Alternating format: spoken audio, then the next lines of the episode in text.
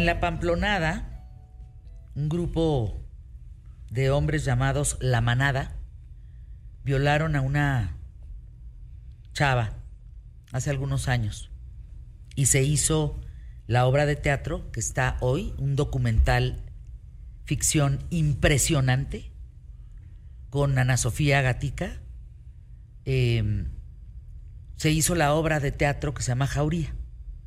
Bien, la historia de Emilio hoy es lo que inspiró a la manada a cometer ese acto terrorífico. Cuéntanos la historia de Junco. Gracias, Fer. Sí, es brutal esto que sucede en el 2016 de lo que tú te refieres, que es el, acto de la manada, en donde estos hombres eh, actúan en un 7 de julio de 2016 y que, bueno, crea todo un escándalo en, en España y que finalmente también genera que exista una ley, la ley de garantía integral de libertad sexual, es decir, la ley de el solo sí es sí. O sea que si solamente la mujer puede determinar que sí quiere estar en una relación sexual, que sí quiere involucrarse y que sí lo quiere hacer y si no está bajo este esquema, entonces esto puede ser un acto delictivo. Y entonces, bueno, esta ley ha protegido desde entonces a las mujeres en este sentido. Lo que ha causado indignación en España es que estos hombres eh, que fueron detenidos en 2016, en el 2018, 2018 quedaron libres. Y una de las cosas que decía el abogado argumentando en su defensa es que ella lo había permitido y ella lo había querido así.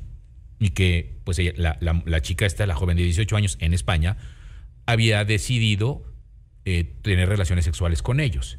Lo, todo lo indignante también es que estos cuates pues graban, hacen videos eh, y entonces los suben a un chat. Y entonces es cuando se crea y se hacen llamar la manada. Entonces empieza a generar todo este Tienen que ver la obra, por favor. Y deseo que quienes estén en la República Mexicana Monterrey, Guadalajara, en fin, en todos lados. Que la obra vaya a ustedes. Es una obra, la vi el lunes pasado. No, no, no, no, no, Emilio. No, no, no lo puedes creer. De verdad, muy impresionante. Jauría. Mis hijos van el próximo lunes, ¿eh? a las ocho y media de la noche a verla. Ahora, esto, subrayo, sucedió en el 2016. Vámonos hasta el año 1988. En el año 1988 no había eh, eh, teléfonos inteligentes, no había forma de grabar, no había forma de hacer eso, porque probablemente esto hubiese quedado también de la misma manera como un testimonio o un testigo de lo que estaba pasando. Y, de hecho lo hubieran utilizado de esta manera. Pero ¿qué sucede? Es 1988, la historia de Junko, una chica... ¿Junko? Junko, eh, que vivía en Japón, en Tokio, una chica de 16 años. Sí debo advertir que esta es una historia brutal, este, para que estén conscientes de lo que vamos a empezar a relatar. Eh, esto sucede allá en Tokio. Esta joven tiene 16 años, era una adolescente de secundaria que vivía una vida, pues, como cualquier chico de, su edad, este, en la que tenía reuniones, tenía fiestas, eh, oía música, en fin, como cualquiera, pero tenía un trabajo dos veces a la semana, trabajaba en una fábrica de plásticos eh, dos veces a la semana porque estaba reuniendo dinero para hacer un viaje y pagarse un viaje en, premio a terminar la escuela, la secundaria, por, por graduación. Entonces estaba trabajando y se iba en bicicleta y regresaba a su casa en bicicleta. Entonces, bueno, pues el tema es que el 25 de noviembre de 1988, el 25 de noviembre de 1988, es el momento en que cambia su vida por completo, porque cuando va regresando del trabajo, ella va rumbo a su casa, es interceptada por cuatro hombres, cuatro adolescentes no son hombres, son cuatro adolescentes entre 15 y 18 años. El más pequeño tenía 15 años, el más grande tenía 18 años. La interceptan, el problema es que el mayor, el de 18 años, era Hiroshi Miyano, un chico de 18 años que lideraba a estos, a estos otros y que pertenecía nada más y nada menos que a la mafia yakuza de Japón. Entonces a esta chica, a, a, se la llevan a un inmueble, a una casa de uno de los cuatro adolescentes, a los de las familias de esos cuatro adolescentes, y la meten allí, la someten, y entonces a partir de ese momento está secuestrada y lo primero que le ordenan, fíjense ustedes, lo primero que le dicen es, llama a tu casa y dile a tu papá y a tu mamá que está bien, que no vas a regresar. Y eso es lo que tiene que hacer obligada a la fuerza, tiene que hacerlo. Y lo peor del asunto es que esta llamada hace que la policía entorpezca las investigaciones porque dicen, no, bueno, pues es que ella es la que llamó diciendo que ya no quiere regresar.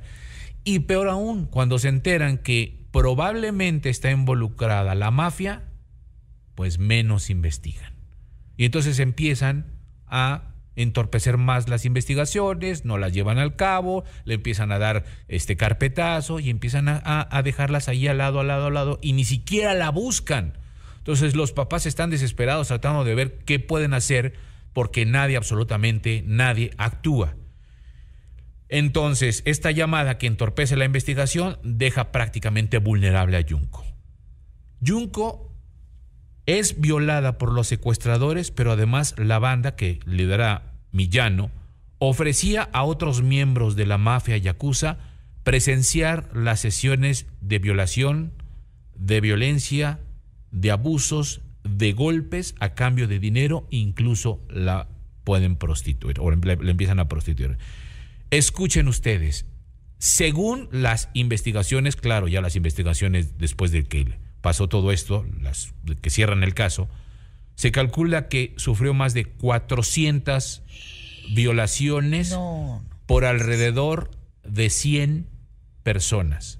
Es decir, cada tipejo lo pudo haber violado cuatro veces.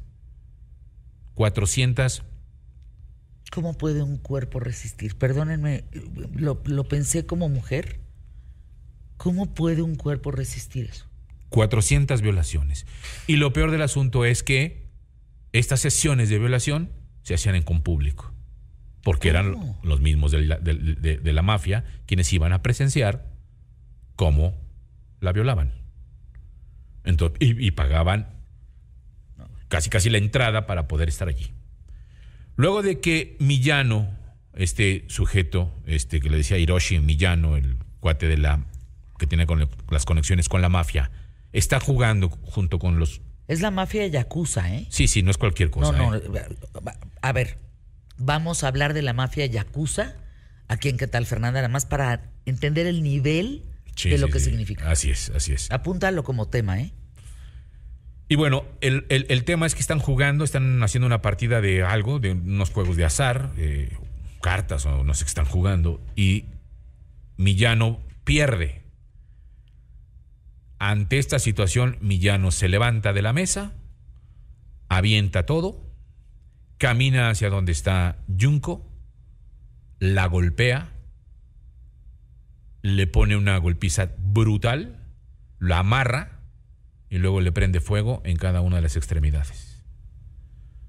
Hay que destacar que eh, más allá de, de- de esto era pues maltratada, golpeada, cortada, sometida a distintas formas de humillación, la alimentaban con insectos y le hacían tomar la orina de ellos.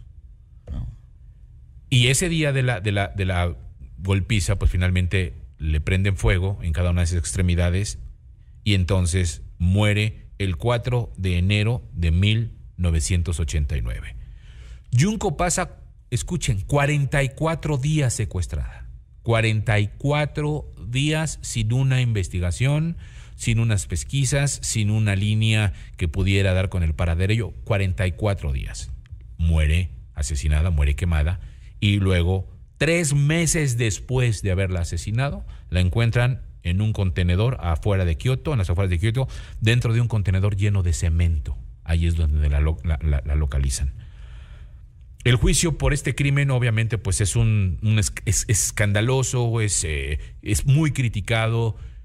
Insisto, el problema es que pasa en una región sumamente pequeña comparada con lo que es eh, eh, y en Europa y en, y en el año de 1988, 89, muy, muy, muy atrás de lo, que, de lo que podemos tener a través de las redes sociales y las cosas.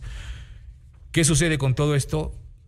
De la misma manera, los, los captores, los secuestradores, como eran menores de edad, pues le dan una pena mínima y pasan solamente 5 a 8 años No. En la cárcel. El que más pasa es Hiroshi Miyano por ser que tener haber sido 18. pena de muerte. 17 años nada más en la Qué cárcel. barbaridad.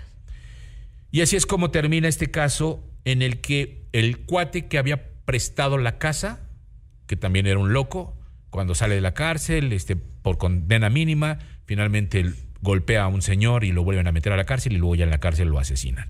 Pero de los otros tres, los otros tres quedan liberados, no pasa absolutamente nada y la foto de Junko aparece en los periódicos sensacionalistas, pero al final de cuentas Japón sigue recordando esta historia como una de las más crueles infierno que ha vivido una niña de 16 años eh, llamada precisamente Junko. La madre de Millano, de uno de los criminales estos, le envió a los padres de Junko, Furuta, que así se apellida, Furuta, 50 millones de yenes. Estás hablando de unos 430 mil dólares, más o menos, luego de vender la casa de su familia, para más o menos resarcir el daño. ¿Cómo vas a resarcir un daño con dinero? Un daño de una hija. Que además, ¿en qué momento, si te dicen no regreso, tú dices, ah, ok, está bien? ¿Cómo? Digo, tú y yo somos papás. A nosotros nuestros hijos nos hablan de no regreso. ¿De qué me estás hablando? Claro. O sea, te paras enfrente de mí y me explicas por qué no regresas. O sea, no lo dejas como a la deriva. Ah, sí, no regresas. Ah, qué bueno. No sabes si tiene una pistola en la sien.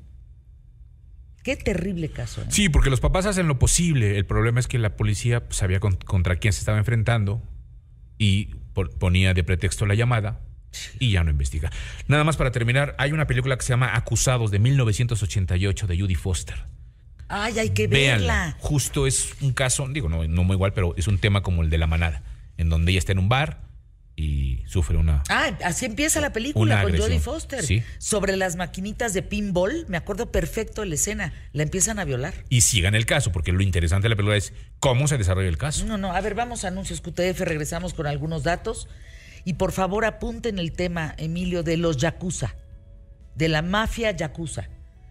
Nada más en el 2009 había alrededor de 90 mil miembros en Japón de Yakuza. De Yakuza. Es una mafia que ahí les encargo. Ya, bueno, ni la siciliana, pues. Es una mentada de madre lo que hacen los Yakuza. Sí, crueles. Uf, anuncios QTF.